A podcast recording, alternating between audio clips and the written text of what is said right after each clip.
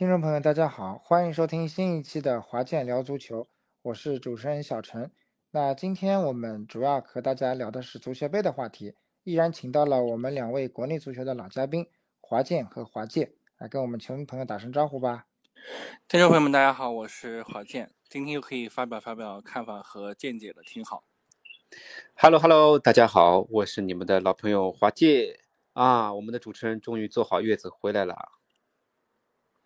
嗯，那这个其实啊，这个次前面也讲了，我们主要聊的是足协杯啊。那过去的这一周啊，这个周末啊，进行了足协杯的这个四分之一决赛啊。这个四分之一决赛可以说四场比赛是精彩纷呈啊。我们逐一来给大家简单的盘点一下。那重点还是聊聊金鲁大战。那首先从呃我们的沪上啊球迷的两场比赛啊，这个这个一场比赛来开始聊。上海申花在客场挑战重庆铜梁龙这场比赛，那首先，呃，想听听看我们两位嘉宾啊，是不是在赛前会就会有一种感觉，觉得这是一场强弱分明的一场较量，很轻松就能拿下的一场较量呢？赛前有没有这样一一种预期？呃，坦白的讲啊，我没有那么认为。为什么我会说没有那么认为呢？是前两年吧。应该我没有记错，可能是二零年吧，就是申花前一年夺冠之后的后一年，呃，当时踢的也是一支，呃，中乙球队，呃，那个时候好像是南通之云吧，他还在中乙的时候，就我们也是全华班去踢他们，那最后是三比二输给了他们，呃，所以其实当我得知他这次踢的是中乙球队的时候，我其实心里反而更抖花，啊，商业化就抖花。因为我觉得，呃，全华班的申花其实没什么把握。再一个就是今年这个四分之一决赛的申花，其实一共只有十八名球员去了这个重庆，且三个人还是门将啊，其中包含三个门将。那么后来是征召了这个国奥的三名小将，才凑到了二十一个人。但其实从嗯，我们知道足球的报名名单是二十三人嘛，其实也没有这个替补席上也没有满人，所以我其实心里是，呃，我觉得申花挺难的，但是结果是超出我的预料的，嗯，很顺利，二比零。嗯，我觉得这场比赛，我想的是其实是不好踢的，因为从申花打玉坤就知道，其实踢中乙对申花来说，嗯，没什么特别大的优势，就是。如果说对方如果说就是那时候是踢那种就是深度防守，那申花对阵地进攻是没什么办法的，而且外援也没在场上，嗯，国内球员的配合也不见得特别好，而且配合的也少嘛，所以我这场比赛我觉得是做足了困难困难准备，可能是什么大战一百二十分钟零比零闷平以后点球看运气，我都做好了这种预案的，但是啊，这个就后面等主持人问的时候我再。稍微点点点这场比赛吧，但反正我是做足了困难准备的，没想到他们能够二比零赢的。如果让我预测，我可能最多也就预测一比零，甚至是零比零的。嗯，不会想到是二比零的，啊。嗯，呃，这场比赛啊，确实，呃，大家看来普遍的观点还是认为啊，基于申花前面踢玉坤这一场足协杯啊，是最后时刻才靠着这个。猴哥的这个绝杀啊，才是二比一啊，惊险的翻盘，而且是我们记得当时打玉坤的时候，申花是先落后啊，最后才是惊险的逆转，在在最后伤停补时的阶段啊，所以说整个有了这一场比赛的这样一种铺垫啊，所以让我们觉得打铜梁龙的这一场比赛并不是这么好踢的一场比赛。那么从现场的实际情况来看，就像前面华界所。给我们简单的提了一句，那么一样，就是佟梁龙踢的并不保守啊，他并没有一味的去踢这种深度防守啊，如果是深度防守，可能会给我们制造更大的困难，而是佟梁龙因为可能在呃中乙恨惯了啊，我们都知道啊，中乙他现在是应该来说是一家独大，未尝一败，一家独大，对，有十八场不败，那么领先。第二名非常多大的优势啊，应该来说一只脚已经进入中甲，应该是问题不大了。所以说他在中乙这种横贯的这种这种形式呢，导致了他这种踢法就是以地面传控的这种踢法。那么，呃，这场比赛，呃，我们从技战术角度上来说，不必去过度的解读啊，因为这场比赛怎么说呢？就是从纸面实力来说啊，毕竟我们讲起来，这个佟亮龙年轻的年轻，老的老啊，老的有经验，但是年龄偏大；年轻的呢特别年轻，没有实体的实战经验。那从国内球员的角度上来讲，虽然说这个，呃，很多球迷朋友可能会说，国内足球好像三级联赛，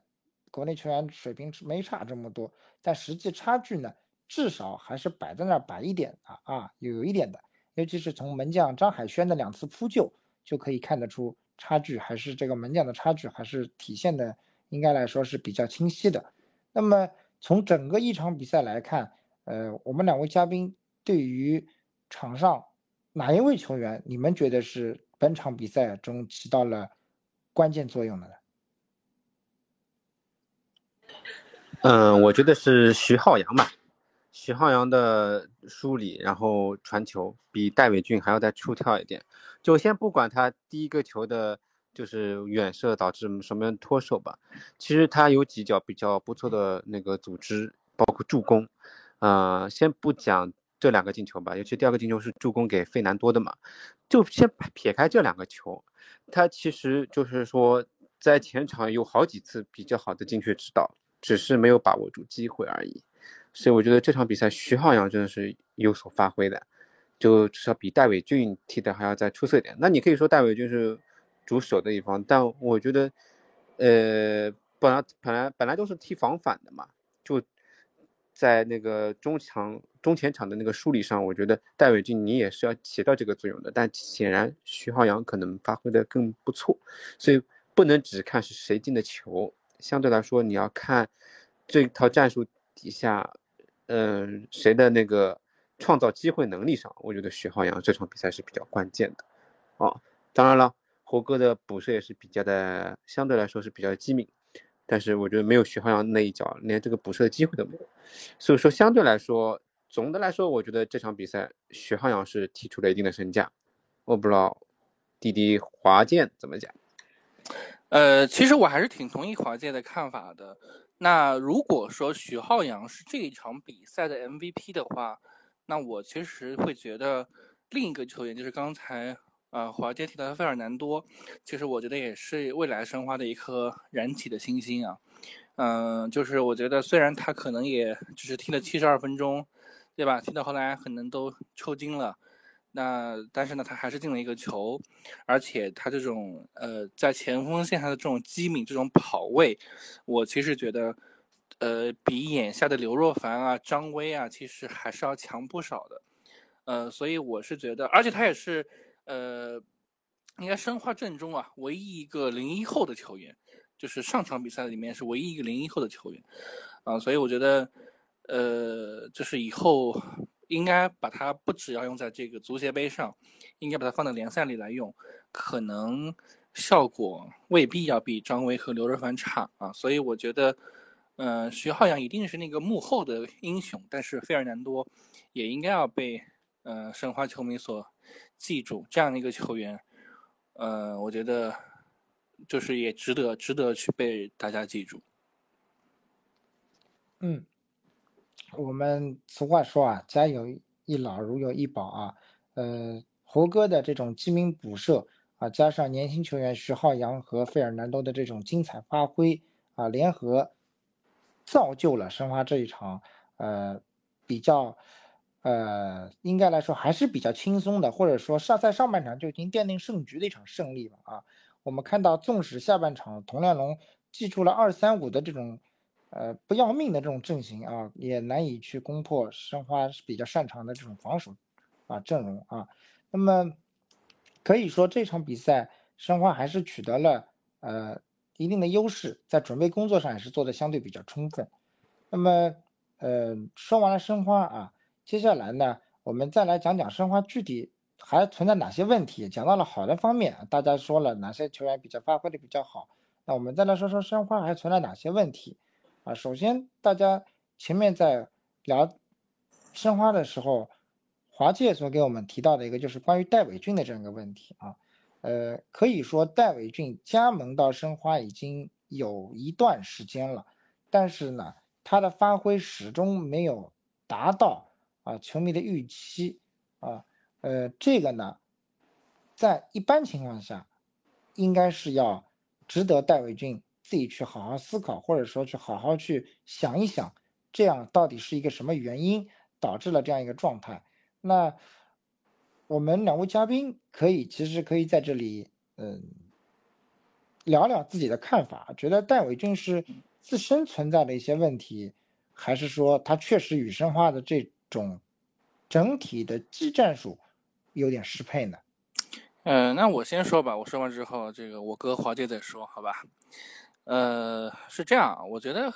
戴伟俊加盟申花了，差不多得有两个月的时间啊，两个月，今年九月九月份了嘛。两个月的时间啊，为什么没有踢出来？乃至于啊，就一个一个助攻吧，如果没有记错的话。那么我我首先觉得就是他他确实因为一直没有踢比赛，他会是一个影响。但是我觉得这不是一个主要的原因，主要的原因是我觉得他在这个位置上的一个一个一个重叠问题。那我个人认为就是现在海港跟就是申花跟海港拥有同样一个问题了，就海港那边呢是外援的重叠，但是我们申花呢其实是。呃，内援上的重叠，因为我们知道，其实戴伟俊是一个组织型的中场球员啊。但是，呃，我我一会儿华健也可以再聊，就是我觉得，就是他现在的位置都不太对，他要么是踢左边路啊，要么是踢右边，甚至于就没有让他在一个他该在的位置上去踢球。那么，其实是没法发挥出他的真实水平和实力的。那么这个问题存在的原因的一方面，是因为基于无锡现在状态特别好嘛，对吧？而且又是场上的队长。那这个位置肯定是给无锡踢的，那么，呃，所以就是我觉得吴金贵可能也有他难处吧。那么再加上其实边路上来说呢，呃，现在的边路好手确实比较少，所以呢就用了戴伟俊这样的一个呃年轻的呃这个这个未来的这个无锡接班人啊。但是我其实是觉得。如果你要用戴伟俊呢，还不如就是六十五分钟把无锡放下来，让他去踢，嗯，可能会效果更好一些。你这样踢的话，其实戴伟俊的整体实力和水平都发挥不出来，而且呃，戴伟俊也发挥不出他的，他他踢的也不会太舒服，对吧？他也没法就踢出他想要的那个那个那个效果。嗯，对哦，你你会发现就是他在国足也好，在之前的深圳也好，其实他还是踢的。嗯，很有他的风格的，很有那个大师的那个风格，呃，或者说未来大师的风格。但是他申花其实我们就没有觉得他踢的怎么样。就我我自己认为，总结就是位置上的一个问题啊。我不知道华姐怎么去看待。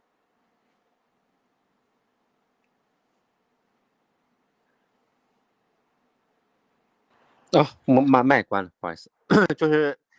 一个是位置上一个问题，还有一个是战术打法上的问题。就是申花，只要不踢防反以后，可能就踢不来了。就防反其实是不适合戴伟俊的。就他回，他往往都会受深度防守以后，他再参与到前场进攻，反正觉得有点脱节，就反而不大会踢了。但如果说你真的摆上阵地吧，也试了，就是。罚下去人对方以后，申花也也尝试着阵地进攻了，也不知道是戴伟俊和呃场上的球员是不对路还是怎么地，就是没有踢出在深圳那种比较丝滑的助攻也好，或者自己去射门也好，就是没有发挥到一个最佳的点上，可能状态也没调整过来，不知道怎么地，嗯，可能再给他一点时间，但我我觉得他。他现在，我在觉得他应该把长传什么再练练好，嗯，然后拿球突破作为一个爆点，这一点我觉得他也可能缺失的也是比较多的。我觉得如果把这两点练出来以后，申花除了打防反，我觉得阵地进攻上的时候，我觉得他可以作为一个亮点。但如果他这两点都做不好的话，就蛮难的。嗯，就是可能无锡啊什么，其实我觉得。拿球什么是挺稳的，但是我觉得当时戴伟俊在深圳能起到的作用是无锡做不了的。当然，至少是说是现在的无锡做不了的。就是戴伟军的时候，他的持球他有一定的突破，然后可能那时候也是敢打敢冲，而且就就只能倚仗着他了嘛，重任在肩啊。现在反而就像华健说的，就是可能有老大哥撑场，所以有的时候踢的就束手束脚，放不开。我觉得他要要敢于拿球，敢于不自信，哎，要敢于拿球，敢于突破，甚至于是远射，呃，给他一定的自主权啊，然后长传再练练好。我觉得徐浩洋为什么能踢出来，就是人家能记住他的一些闪光点，但反而戴伟俊就没有，他是态度是很好的。就前场后场都有他，但反而就是你是认真的，但你太认真以后，你很多事情就是无用功。有些时候要审时度势一点，球队需要你进攻的时候，你就少回去一点；需要你防守的时候，你就少插上一点，最多长传一点。就要时时注意一下场上的局势变化。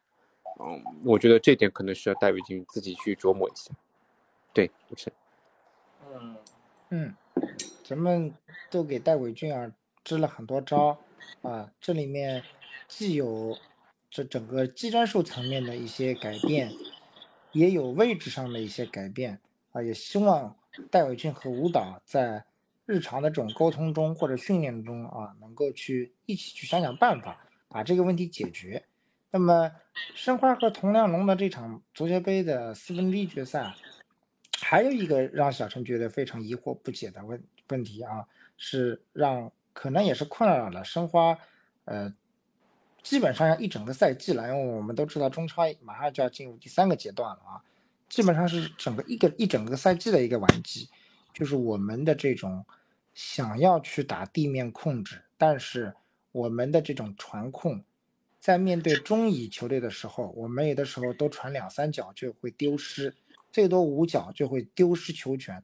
这种丢失球权。在下半场的比赛中，其实是非常致命的，因为我们需要花更多的体力去抢回所丢失的球权。好不容易抢到的球权，我们可能在呃运作了五六脚以后，尤其是我们的后场出球是成了很大的一个问题。球一旦丢了以后，我们有可能前后场会导致脱节，脱节之后，我们的球权就会呃花更大的力气去把它给它抢回来。那么。这个是一个问题，一个是我们的后场的这个球权的掌控，我们目前掌控不了啊，无法把球啊从后场很完整的或者很舒服的运送到前场去啊。那么第二个问题，也就是我们的风险得分能力，无论是我们的在有外援的情况下，还是我们在没有外援的情况下，那就更不用说了。我们的得分能力始终是提高不了啊，始终包括尤其是打荣城这一场比赛，其实我们拥有了非常好的这样一种优势，包括打国安，我们都是实打实一，有了非常大的一种优势，都是建立起来了。但是我们都是因为门前自身得分能力以极其低下的这样一种方式，很遗憾的与胜利应该说擦肩而过。那么这个两个问题啊，呃，咱们该怎么解决呢？是，难道就是要等明年去引进更好的锋线、得分手以及更好的这种后场的出球手来解决这个问题吗？还是说我们能够通过内部挖潜，去把朱晨杰啊、蒋胜龙啊这样的出球能力给他练上去？啊，我不知道我们两位嘉宾有没有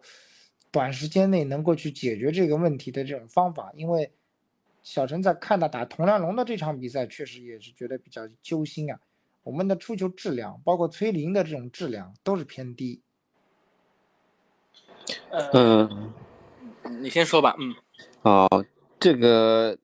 这个问题呢，老生常谈了。当然了，办法也想过，比如说定位球战术、角球战术，或者是局部的配合，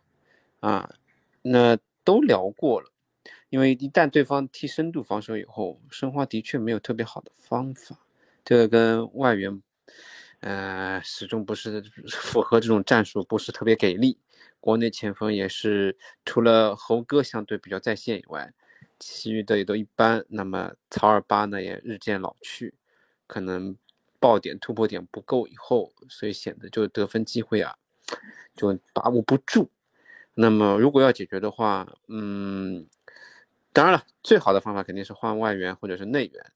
啊，人家都说三镇可能出状况了，谢鹏飞啊什么都要来，邓涵文啊什么要来，这当然这目前都是未知数。那我们如果在没有外援的情况下，没有内援就引进这些内外援的情况下呢，我觉得申花，嗯，在踢这个的时候，呃，除了定位球以外，我觉得要教练要鼓励队员们，尤其是我前面说的戴伟军也好，包括吴曦也好，甚至于曹尔巴，甚至于是徐浩洋。就是要，呃，张威我 刘若凡什么不好说啊，就就先先放一边吧，因为可能都连替补现在都很困难，就就刘刘刘若凡可能差一点，张威还好一点。当然，又要说刘若凡伤不伤的，这以后再说。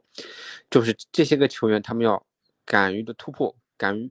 多跑跑跑空档，然后多多拉扯，然后长传，不要只是一味的去靠外援，就是。球就是其余的球员也要，嗯，有所作用，就是要敢于射门，敢于突破，还有就是有一些点要利用起来。这个赛季我觉得蒋胜龙这点用的还可以，就是时不时的能够去用头顶去帮助申花得分，啊，他进的球都非常关键，不是三分就是一分。就真的是非常非常关键，嗯，我觉得这一点朱晨杰是不是要学着点？因为这赛季朱晨杰还目前还没有什么像样的得分上的表现。那蒋胜龙已经在这点上证明自己，人家都说他是，呃，缩小版的范大将军，啊，就是以后范大将军是他的偶像，这个都是外界的一些盛赞了。但我觉得是是可以朝着这个方向去。那么就朱晨杰是不是也可以做到向他学习一下？那么，如果有了更多的得分点以后，对方防守起来其实也是再深度，你也是不够的啊。我就是这些建议，只是这赛季啊，因为因为这就二十来天的休息时间嘛，嗯，看看是不是在这个点上要有所建树，否则的话，这前四可能比较困难啊。这是我个人的一个观点。嗯，因为我们知道，其实接下来申花已经没有什么特别重要的赛事了，打南通、打青岛、打浙江，嗯，都是打可能偏中下游的球队了，啊，包括还有沧州这些的啊，可能唯一的靠近自己的还就是天津了。天津，嗯，对，那所以申花其实可以去玩一些辩证的这种做法，你比如说你打一个四四二，你四个中场，然后前面两个前锋，因为我知道，其实吴指导他对于马兰来还是很喜欢的。而且因为马拉代的这个整个态度属性，其实也是摆在这儿，也是申花喜欢的这种类型。那么我觉得就是因为马，但是马拉代进球进球的那个，呃，进球跟那个那个那个感觉其实还是差了一点啊。虽然好像我们看第二阶段好了很多，但是还是跟我们的期待还是有很大的距离嘛。那我是觉得，就是刚才我们一直反复提的费尔南多。其实我们会看到他一直在这个替补席上，就我认为完全我们可以用这种一高一快的这种呃方式，去尝试一下冲击一下对方的防线。嗯，费尔南多因为相对而言比较稍微的矮一些嘛，那速度会有一些，呃，身体可能也比较单薄，但是呢，就是他可以靠速度生吃，包括像马来来的时候可以就是牵牵制一下对方的球员。那么其实我觉得不妨。可以用这样的方式啊，去改变一下整个申花原来的这种战术体系，嗯，可能可以解决到解决掉这个嗯进球荒的问题，可能可以解决，或者说可能可以有所缓解啊。因为如果你用双高，那马德莱到张威的话呢，其实是没什么意义了，因为呃，就是体现不出变化和和和节奏嘛，嗯，所以我觉得可以尝试一下。包括你边路还有巴索戈，对吧？嗯，冲起来的话，其实空当还是会比较多的。嗯，所以，所以看看吧，看看吴吴指导会不会有这样的胆量，对吧？我们前锋线上就用这个马兰兰、巴索戈搭费尔南多这样的、这样的，就是这样的这个这个这个配合配配置。那么下半场可能如果打不开局面的时候，我们让猴哥上来。对吧？这个于汉呃，这个曹云定呢，其实我觉得这个赛季已经指望不了了，就是可能他的那种灵光一现，只能在一场球里面，或者说几场球来个一次两次。啊，那么只有刚刚像华姐说的，猴哥他是能够稳定输出的。那么打不开局面的时候，对吧？这个家有一宝，这个宝可以上场啊。我觉得，因为现在，嗯，不用再去追求成绩了，因为你现在国安啊，包括山东已经反超了。对于申花来说，我觉得是要把这这批年轻人给练出来，这个是申花未来的财富啊。而且今年其实申花的目标，它并不是说。要进前三、前四，就是九市给他的定位就是我比去年好一点。那么事实上来讲，今年的成绩一定是比去年好的啊！不管是你后面进到第几，这一定一定是超越去年的啊！所以我觉得，嗯，申花不要再为了成绩而执着了。为了成绩而执着，其实可能反而会吃力不讨好，球员呢也没练出来，最后呢可能成绩也不理想啊！我觉得就还是要。有一个定位的一个一个一个明确吧，嗯，对。至于后场的问题呢，就还是让像有出球能力的人多踢踢吧。嗯，现在像汪海静啊这些球员，其实总体机会比较少，可以多上来踢一踢，可能也会好一点吧。嗯，我是这样看的。嗯，所以我们也是期待啊，舞蹈能够。呃，把申花的这种进攻线啊，这种打造的战术啊，更加丰富、更加立体啊，而不是如此的单一啊，直接去长传去找马兰兰啊。那么申花呢，会在足协杯的半决赛呢，去挑战这个青岛海牛。那么青岛海牛呢，也是三比零啊，完胜了南通之云啊。那么。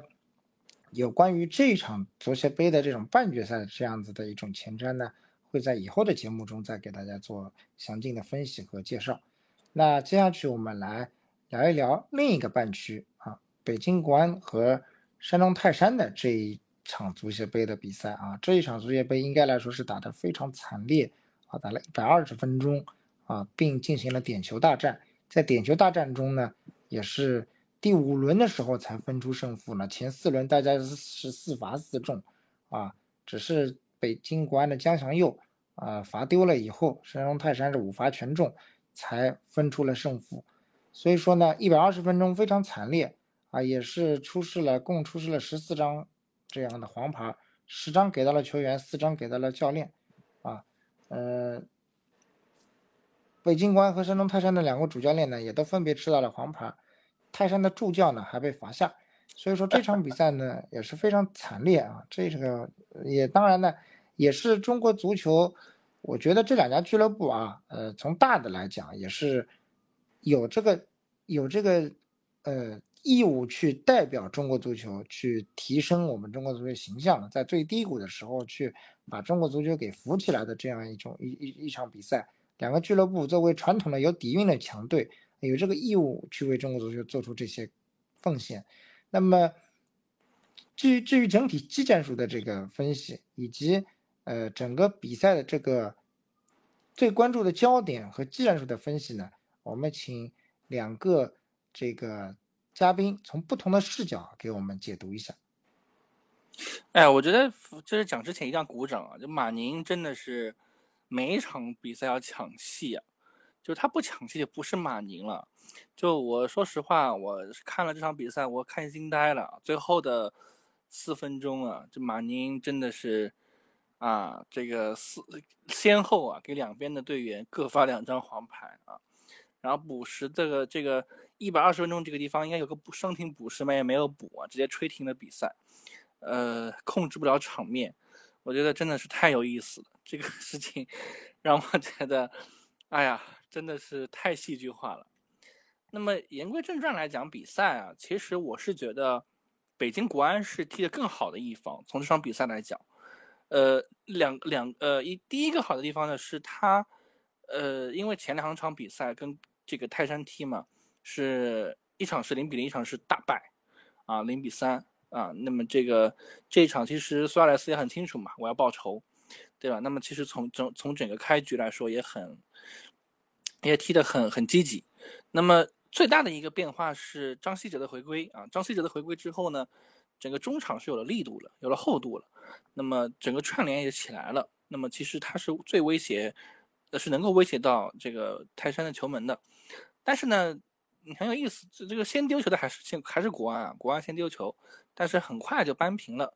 那扳平之后呢，就是到了一个拉锯战，这个拉锯战一直踢到了差不多九十分钟啊。从加时赛开始呢，国安其实有好多好多次杀死比赛的这个机会，包括方浩啊。包括江祥佑啊，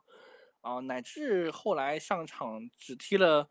六七分钟的这个呃阿黛米啊，其实也创造出了一次很好的机会，但是呃方浩也没把握住啊。但那但是我确实觉得，嗯，如果要这样论比赛的整个呃客观来说，我觉得国安更配赢吧。我这一场我是这么看待的。嗯，这场比赛绝对机会呢是是国安多一点，但是山东从控球也好，就场面的把握上，我觉得是相对更老，对，就更老道的，更老练一点。那么其实这场比赛，马宁呢，其实我们外外外界其实对他一直是颇有微词的，就太傲了，他自以为是。我们都说一个成功的裁判，他主要的任务。就是稳住场上球员的情绪，使比赛比较流畅的、完美的进行下去，而不不是无谓的刷自己的存在感啊！你你挑战我了，我就我什么不想跟你多解释什么，就红牌、黄牌、保保时卡随便发，就我神圣不可侵犯，那你别人连烦都不要烦我，我做出决定你就只能旁边休息，要么你就赛后投诉，对吧？这也不是特别好，对吧？就，嗯，给人的感觉就好比自己就像一个法官，啊，而且是不通人情世故的法官，嗯，嗯，那马宁我们就先先放一边，先放一边。就这场比赛，其实呢，呃，北京毕竟也是主场，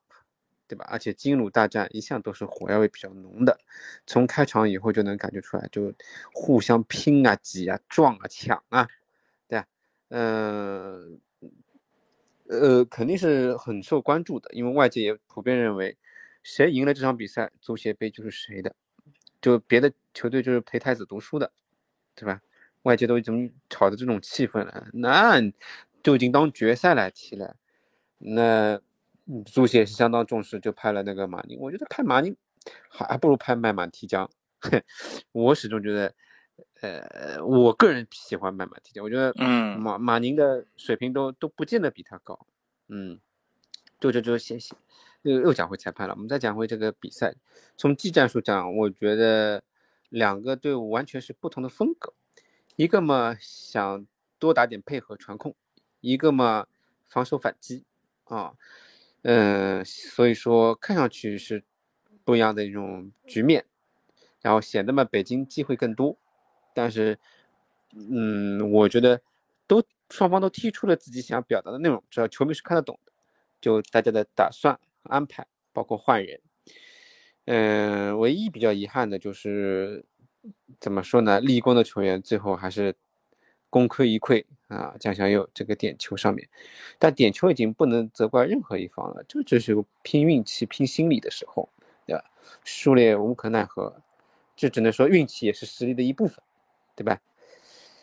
嗯，怎么说呢？我觉得让我对这场比赛印象更深刻的事情是两位教练在赛场内外的一种斗法啊。就一个呢特别激动啊，进进完球以后冲到对方教练席那边；一个呢这一点牢牢记住啊，特别不满。然后最高兴的下半场对马宁也是判罚各种不满。到赛后呢，就开始抨击了，抨击了对方的教练。然后呢，北京媒体呢说你这样是不是不尊重你的对手？哎，康熙大帝很拽，说他配吃我的尊重吗？他配让我尊重他吗？啊，一个不尊重别人的人能得到别人的尊重吗？啊，所以我觉得赛场内外其实都是很有意思。可能以后进入大战，可能以后也会有更多的热点焦点。嗯，所以这就是足球嘛，就是人家。总归多多少少都都不是机器，所以说，嗯，有什么想法，有什么不满的时候就会吐露出来，很正常。嗯，像马宁这种就是巨婴式的裁判，我个人不是特别欣赏啊。我可能说的有点偏，但是也是不同的角度嘛，也是符合主持人的要求啊。主持人，我说完了。嗯，呃，我们两位嘉宾从不同的角度啊，有裁判的角度，还有教练的角度，啊，还有从技战术的角度，给我们分析了、呈现了这场比赛，还原了这场比赛啊的每一个瞬间啊。那其实前面华界所讲到的这个赛后这个康熙大帝和北京媒体吵起来了这个事情呢，其实我也是后来关注到了，还是看到了这个事情。那确实，呃，华界给我们回顾了当时的现场的一些原文啊，确实是这个样子。那我想，呃，康熙大帝一定也是这种愤怒，一定是有原有来头的，有原因的啊。因为我们都知道，其实崔康熙是一个，呃，相对比较不动声色、啊比较文雅的一个人啊。不论发生什么，他一般是比较安静的，是站在那去指挥的一个一个面无表情的一个教练啊。那见过了这种大风大浪的这样一个教练，所以说。呃，可能啊，就像华界所说的，马宁那些执法以及场市面上的一些综合原因，确实让他呢可能在赛后有一些情绪上的一些积压。那我觉得这些都很正常啊，包括苏亚雷斯和这个他的两种不同的执教风格啊，这些都很正常嘛，是吧？这些都是足球的一部分。前面华界给我们提到了，那这场比赛其实。嗯，从整个情况来看，啊，呃，呃，其实小陈倒是觉得这个，啊，有必要提一名球员啊，也是我们所要关注的一名年轻球员，叫方浩，啊，呃，这个球员呢，嗯，小陈作为主持人啊，不能说偏袒他啊，不能去说这样的话，但是客观的讲，方浩是一名有一定特点的球员，啊，但是。呃，从我相信从每一个球迷啊，包括我们两位嘉宾的角度上来讲，也会讲出同样的一句话，就觉得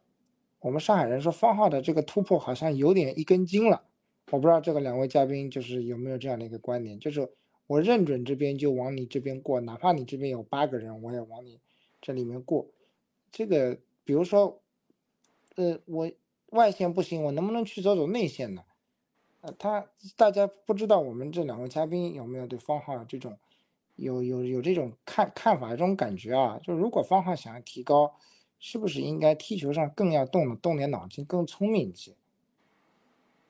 对，因为踢好球，其实你一定要有好的脑子。就我认为方浩现在踢球是没脑子，就是能力他一定是在线的，能力是一定在线的。呃，我觉得他这两年是成长的，因为我们知道他最早应该是在天津津门虎，呃，随后呢是去了武汉三镇，再从武汉三镇呢去到了这个北京国安，啊，他这几年其实从技术来讲是有成长的，但是我们说一个很不客气的话，从我们说从就是大部件啊，大零件对吧？这个没有没有增长啊，就是刚刚小生说的一根筋。呃，你人再多，他也秃。就我记得有个点很清楚，昨天，呃，我看比赛的时候，这个两个解说员都已经喊破了嗓子了，对吧？就说你这个地方不合适，但他还是硬要往那个地方冲，对吧？这是我觉得这这个是，嗯，他他可能要去调整的一个事情，也是看看苏亚雷斯怎么去改造它吧。要学会变通啊，大部件、大零件要运转起来。这个或者说总指挥官啊，自己的总指挥官要运运转起来，这主机要运转起来。在现在显然是死机状态。呃，你们你们没有踢过球，可能你们不是很清楚。就是一个球员啊，他喜欢在某一边路突破，他习惯了在某个位上突破啊，他有的时候就觉得那个地方就特别顺。你真的让他转进去吧，可能真的是一开始真的是调整不过来。就是他脑子里可能知道那边更合适，但哪怕你再合适，除非是绝对大空档，否则的话他没有把握那边，即便是再好的路，他可能也不往那边走。就我习惯了我的一个踢球方式模式以后，我调整过来是要很漫长的一个过程的，可能这就是一个球星和一个球员的区别。就是如果你真的让他再成长下去的话，可能就是这样子。呃，不知道二位有没有赞同我这个观点？因为你们没踢过，就是我因为踢过球，我知道，就是我那时候就突破什么，我就喜欢朝一边，然后左右拉扯，就就就真的很很很丝滑，就往那边就特别的顺畅。你让我再扭过来点，哪怕扭个十度，我就觉得难受，明白吗？就身体都难受，嗯嗯嗯，就脑就转不过这个弯来，我就觉得很难受，我我就突不进去的，我心里已经怕了，我惧怕了，知道吗？我我没有这个把握，我一定能够突破得进去。但那边你别别,别人再多，我一招鲜我吃遍天，我我不要紧的，知道吗？所以我说他可能如果说能够跨过这个坎，可能就是质的突破，就是升华。所以有的时候不是说不动脑子，你不能以一个旁观者心态去看待一个问题。就场上的球员，他内心的心理活动肯定是不一样的。就是我那边人多，可是我就是有把握，你们就是防不住，知道吧？可能到时候就是这个这个意识。所以我觉得这点他可能自己如果意识到了，嗯，如果是有所改变的话，可能会有比较好的帮助。啊，这是我我一个踢过球的人的一个看法啊，主持人。嗯，能够理解到这种华界的这种想法啊，所以说方浩将来有可能会成为两种类型啊，一种就是说，呃，改变这种思考的方式啊，呃，换一种这种，就像前面华健所讲的，就是说，嗯、去选择更好的这种线路、更好的方式，而另一种就是像华健所说的，就是，嗯、他就是坚持自我啊，一招鲜吃遍天。他可能这种速度、这种冲击力，在他经验丰富了以后，可能真的还在中国内足球来说，没有人能够防住他啊，没有人能够防得了。那我们不论出现什么情况啊，什么结果，我们总之祝福方浩啊是越来越好。毕竟我们也知道方浩也是国字号的球员，也代表呃亚运队啊乃至国奥队将来的国家队要出赛的这样一名优秀的球员。我们也是希望啊，衷心的祝愿方浩能够哎越来越好吧。那么今天的节目啊，我们最后一个小的环节就是来和大家来嗯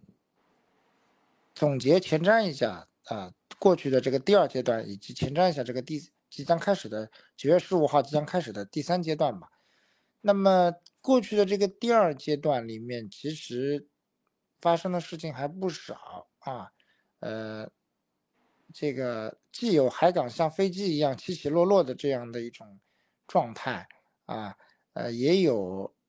申花啊拿到四分，最后三轮拿到四分，完成了小陈与球迷赛前这种呃这种愿望的这种意愿啊，因为当时记得小陈在和华健聊天的时候，华健说这个可能拿四分有有难度啊，但是小陈呢还是猜对了，拿了四分啊，三场拿了四分啊，那么完成了小陈的这种愿望吧啊，那么第二阶段总的来说还是发生了很多，那么呃第二阶段我们两位嘉宾简单的给我们总结一下吧。我觉得总结就三三个点吧。第一个点，海港的冠军有被挑战的风险。第二个点就是申花，呃，开始回到了一个我们年初应该想到的结局的方向在发展。第三个就是大连人离保级越来越远了。我觉得就三个点吧。啊，我觉得三个点就总结了我觉得第二阶段的整个比赛的走向。呃，嗯海港其实本来领先了十六分之多啊，但是最后功亏一篑啊，现在只差九分了。那么第三阶段其实是会碰国安、碰荣城、碰泰山。我认为这个九分，说实话，真的堪忧啊，真的堪忧。嗯、可能要上演这个英超的这个戏幕了啊。英超我们知道，去年的一很长一段时间，其实阿森纳领先曼城多达十一二分啊，最后结果被曼城反超了四分还是七分夺冠啊。我觉得可能在中超赛场上反超那么大的概率会比较低，但是有可能会被反超一分两分，或者说是凭着净胜球被泰山压过一头啊，都有可能啊。那么当然，作为上海球迷来讲，呃，虽然是申花球迷了，但是呃，肯定还是希望海港能夺冠了，对吧？因为这个毕竟是上海属于荣，属这这个荣誉属于上海嘛，肯定是希我们希望能看到的。呃，但是我觉得现在如果哈维尔，嗯，还是不改变他的这种固执的思路的话，固执的思维的话，呃，这个九分很有可能灰飞烟灭啊。呃，首先我们说打泰山，打泰山，现在崔康熙来了，这种高举高打，其实海港是最怕的，这个我们就前瞻了啊，海港是最怕的。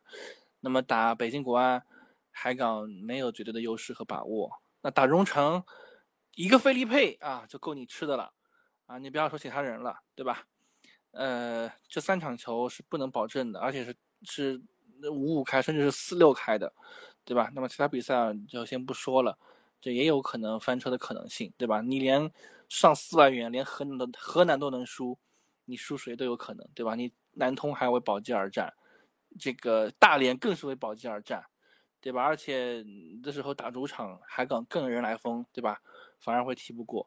这种事情我觉得真的很难说的。呃啊，我一一会儿华界可以再说说啊。我觉得华界可能会认为 海港也夺冠了啊。呃，那么呃大连这边第二个点申花啊，申花其实我是觉得，呃小陈一直认为今年其实可以啊，我们之前聊天嘛，小陈一直认为今年申花其实是在这个阶段了，应该可以去。展望更好的成绩啊！但是我跟小陈的观点其实挺不一样的。我认为申花今年就是摆正位置，保六争保六，呃，就是保八争六，保八争六啊，呃，就是那我觉得事实证明来说，第二个阶段的申花就是在往我想要的发展，或者说我们年初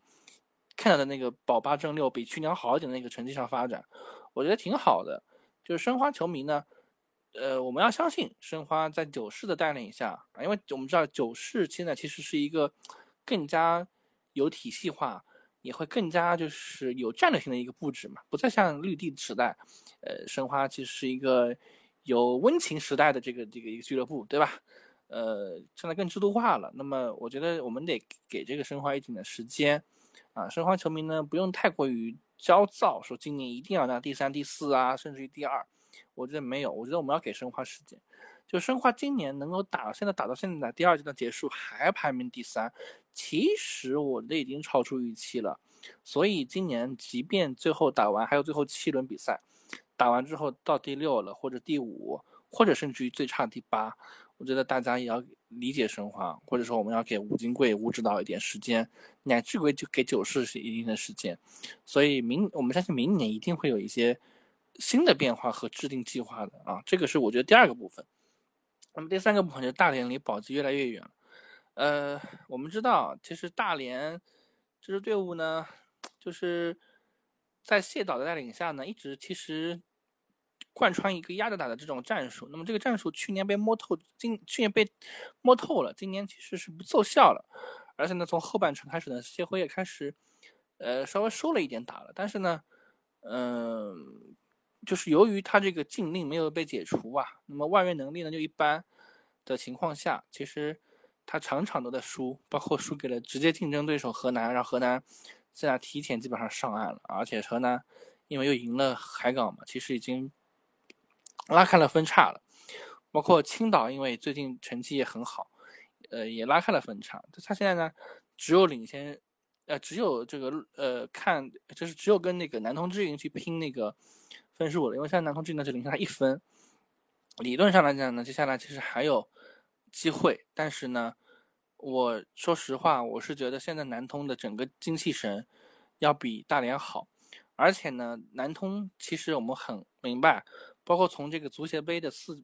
分之一决赛也能看出来，他其实就是在为这个呃这个这个这个联赛留力，他根本就不在乎这个足协杯。但是大连呢误打误撞啊，去进了四强。那我们说你再怎么不重视足协杯，你毕竟进了四强，你肯定要打。而且呢，你大连人因为由于被禁令所限，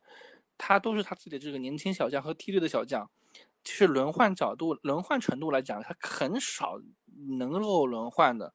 那么你踢了足协杯又踢联赛，而且因为还涉及到国奥被抽调的情况存在，那么我觉得大队大连来讲，其实他这个保级的这个难度啊，越会越来越大啊，所以我觉得就是保级堪忧啊，保保级堪忧啊，就是以上就是我对这三点我有展开稍微说了说，包括说说前瞻啊。嗯，我觉得主持人大多数都说完了，我稍微补充一点吧，就是海港可能还就像他说的，我会认为海港可能是最后的冠军，因为对海港后面是有三场硬仗，对吧？山东、北京跟成都，但成都是有了个菲利佩，但总体的趋势是在下滑的。嗯，至于山东跟北京，其实上来了，这早就在我们的预料之中。呃，且海港这两场都是主场，主场你们只能当客场来踢了，真的是挺菜的。海港的主场，呃，反而客场倒有可能赢赢成都。那那那，但是但是你你不能指望着上港犯错误，人家就不犯错误，大家都有影响，国家队也好，亚运队也好，都有影响。嗯，而且山东也会输一些不该输的比赛，对吧？包括什么浙江什么。所以我说，我是说之前的，但谁知道他以后会不会输再输给谁，都不好说。但只是从赛程上来讲，山东比比那个海港更有利一点。那讲白了嘛，就是山东是目前是海港最大的竞争对手嘛，相对来说啊。但联赛真的只有七轮，七轮要要要要输掉三轮，然后对方还得赢个六五六轮啊。哪怕平个两三场可能都危险，所以我觉得这种动物而且而且那个华华健是这样的，而且我打断一下，不好意思，就是而且因为这次国家队其实上岗被调走了八名球员，那你等回来之后，整个状态是不是能够保证？其实也是个问题，而且是不是会受伤也是个问题。但是山东那边其实就是去了刘洋和王大雷，王大雷，嗯，所以我说，所以说不好说。至于大连跟，至于大连跟南通，之前我们就说，我就说了，保级也就是大连跟南通。我说了，青岛会上去，河南会上去的，不用管。深圳是必降级的，这个是老生常谈的，就不想再去多，就不想再去多讲了。至于申花保八争六，不是我说的嘛，可以去翻翻前面的 节目记录啊。保八争六的口号不是我喊出来的嘛，申花只不过是在这条路线上是越走越稳了而已。但其实是挺遗憾的，输给大连啊，什么都太上士气了。第二阶段就大连这种真的是不应该输的，呃，不管外界认为的送温暖也好，其实输大连是很不应该的啊。嗯，当然那时候已经是五零比五那场惨败以后的余震门，那没办法。呃，包括打打北京那个十打十一打十，把包括打成都十一打十，其实真的是。挺伤士气，挺不应该的。否则的话，其实山东也也可能应该排在申花后面的。但是这就是足球嘛，没有办法啊。身为申花球迷，我也是很遗憾。但是总的还是在预计之内的，所以 说也没什么可伤心的，就是略微有些遗憾。呃，然后北京跟山东，我之前就说了，我还跟。主持人就是不是今天主持人，我还当时的主持人华健，对吧？我说北京一定会上，山东一定会上来。我说天津跟成都，我说天津可能要下去，成都那时候挺猛的，不好说。结果没想到天津跟成都都下去，尤其是天津掉的特别快，都已经跌出前六了。我觉得就是挺挺挺奇特的。当然了，是平了太多了，天津啊，也输了两场，所以说。也是慢慢慢慢的就显现出来，他其实是一个保级队的一种状态。只不过于根伟可能魅力十足，可能更适合带天津，所以显得成绩特别的优异。呃，然后这个别的球队，我觉得浙江不能小觑，申花还要踢浙江。其实浙江自从一比五输给申花以后，就突然间开窍了，会踢球了，输也不输的不难看了，赢的赢得很丝滑。啊，包括四比三赢海港什么什么，就整的一个气势是上扬的。申花再踢他，不见得好踢，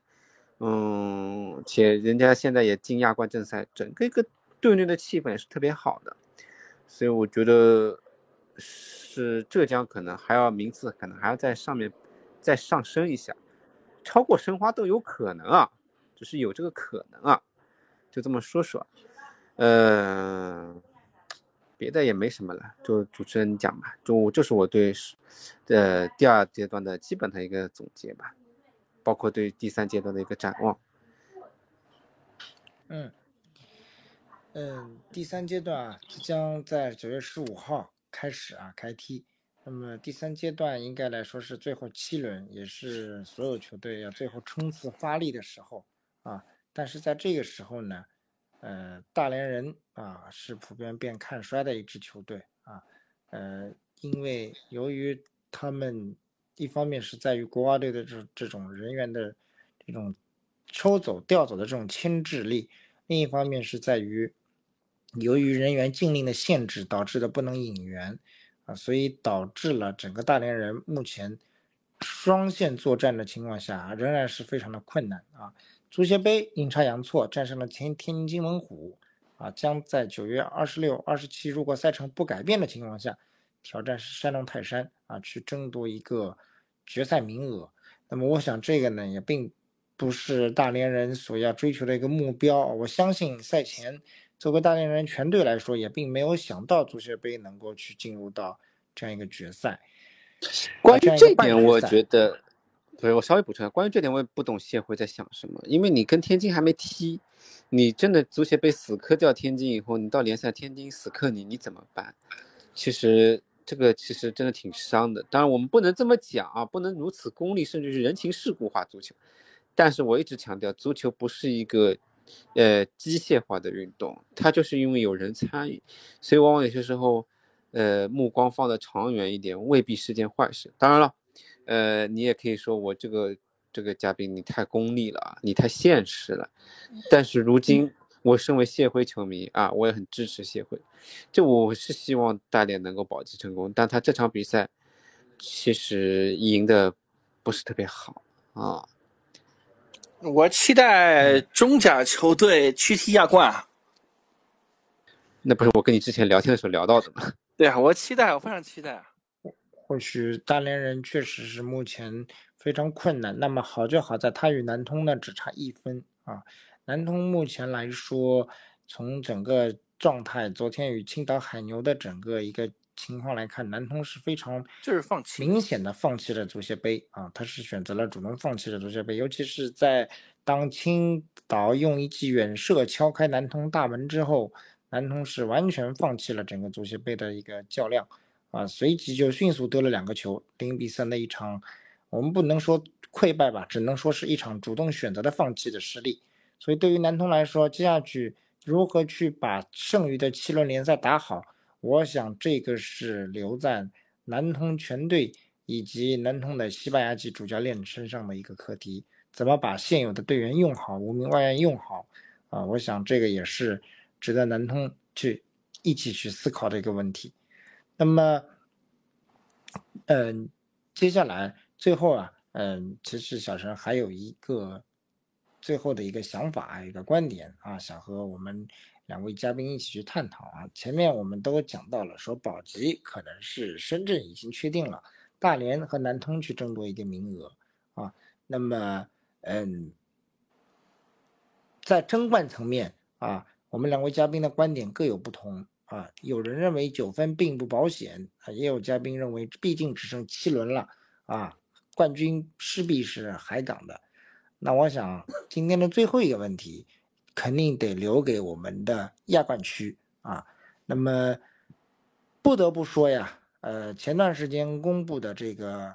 亚运队的选拔啊，对于申花的冲击力非常之大。我们有八名队员被抽走前去亚运队。参加这个杭州亚运会的足球比赛，那么，嗯，其实就像前面华健啊，在聊天的过程中啊，在这个我们的这个嗯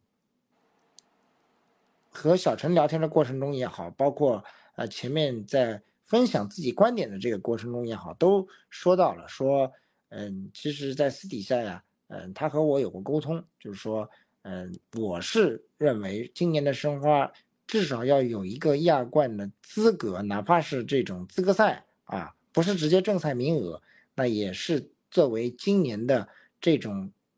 一种怎么说呢？一种成绩的一种回报啊。毕竟我们今年达到这个成绩是非常不容易的，我们一定要拿到，已经到这个层面了，为什么我们不去争取一个亚冠资格赛的入场券，或者是直接正赛的入场券呢？啊，但是华健呢一直觉得是保八争六其实是够了啊，无需提出更高的目标和追求啊，磨练年轻球员才是硬道理。那么，我想接下来的七轮比赛啊，如果足协杯也不调整赛程，接下去的所有比赛对于申花来说显然是非常不利的。那么，呃，我们在这里姑且不论啊，或者姑且不去前瞻，不去预测。这些比赛申花会取得怎么样的成绩？呃，咱们觉得我们在少了这八个人以后，我们怎么办啊？咱们就就帮吴导想想办法，我们怎么办？我们毕竟说联赛不能停，难道你们赞不赞成说，难道联赛我们就放弃了吗？我们七人，我们沧州，我们中后卫用金阳阳跟艾迪，啊，呃，这个你们是怎么想的呢？嗯，申花的可调配空间其实很小，呃，那么这是第一个。第二个呢，就是现在有一些说法说，呃，可能就是被征调球员多的俱乐部，呃，就是对应的打比联赛联赛的时候呢，呃，就是征调多少，好像是可以让对方减一名外援还是什么的，呃，我不知道这个是不是最后会成型啊。呃，那不可能减八名外援。呃，那不会，就是可能会减个，比如说减一到两个吧，一个或者说两个吧，应该可能是这样。呃，我不知道这个这个这个规则会不会成型啊？那其实不管成不成型，我觉得足协这里面的调整啊，其实是存在一些问题的。就是其实对于眼下的这个中国足球来讲，你足协的在这个事情上的不作为，其实是会让球员寒心的。就虽然我讲，我说申花今年应该就是保六呃保八争六，对吧？保八争六，但是其实球员自己心里很清楚，我现在是第三的成绩，对吧？那最后你把我这些人都调走了，那怎么？那那那那我我我我最后很多时候我输球不是因为我实力不济输球，而是因为我我可能会甚至有点不公平而输球。就是我觉得中国足协一定要去想想办法，就是你要怎么去。让这些球员感到不寒心啊！这个也是我们呃，这个很多记者，我们足球的记者，在很多的公开场合发表的一些想法啊。这个想法其实跟我是一样的，我是不谋而合的。嗯，那好就好在呢，申花后面的比赛呢，就是对手不是很强，这是第一个。第二个呢，就是如果能够减掉一至两个外援呢，呃，那申花可能会稍微有利一点啊，因为申花毕竟有五名外援嘛。那我我我想了想，就你门将马震对吧？那中后卫艾迪金洋洋，左边崔林，右边叶新力，右边还有一个徐有刚可以替补啊。左边左边 其实没什么替补人了啊，呃，这个蛮蛮蛮蛮蛮蛮也蛮也是蛮神奇的。那么中场的话，像这个阿马杜啊，包括呃吴曦，吴曦应该。呃，无锡因为不是超龄球员被征调嘛，这次应该不去，还可以踢一踢。那么包括还有特谢拉，那前场其实还是蛮中兵健肘的，只有马来来，对吧？呃，巴索哥，其实真的没有什么人了，所以我觉得只能够是打这种阵型，就是把把把所有的这些能上的球员全上上去，能上的外援全上上去，就是上五外援的配置吧。呃，如果对方能顶掉一名外援，我觉得这个方面可能还会有点优势，稍微有点优势吧。